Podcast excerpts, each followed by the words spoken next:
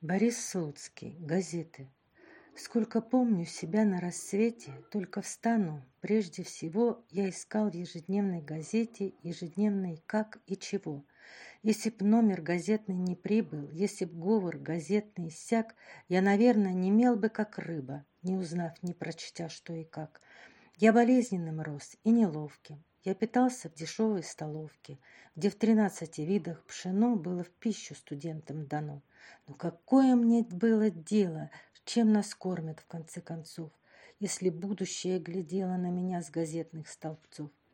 Под развернутым красным знаменем вышли мы на дорогу свою, и суровое наше сознание диктовало пути бытию.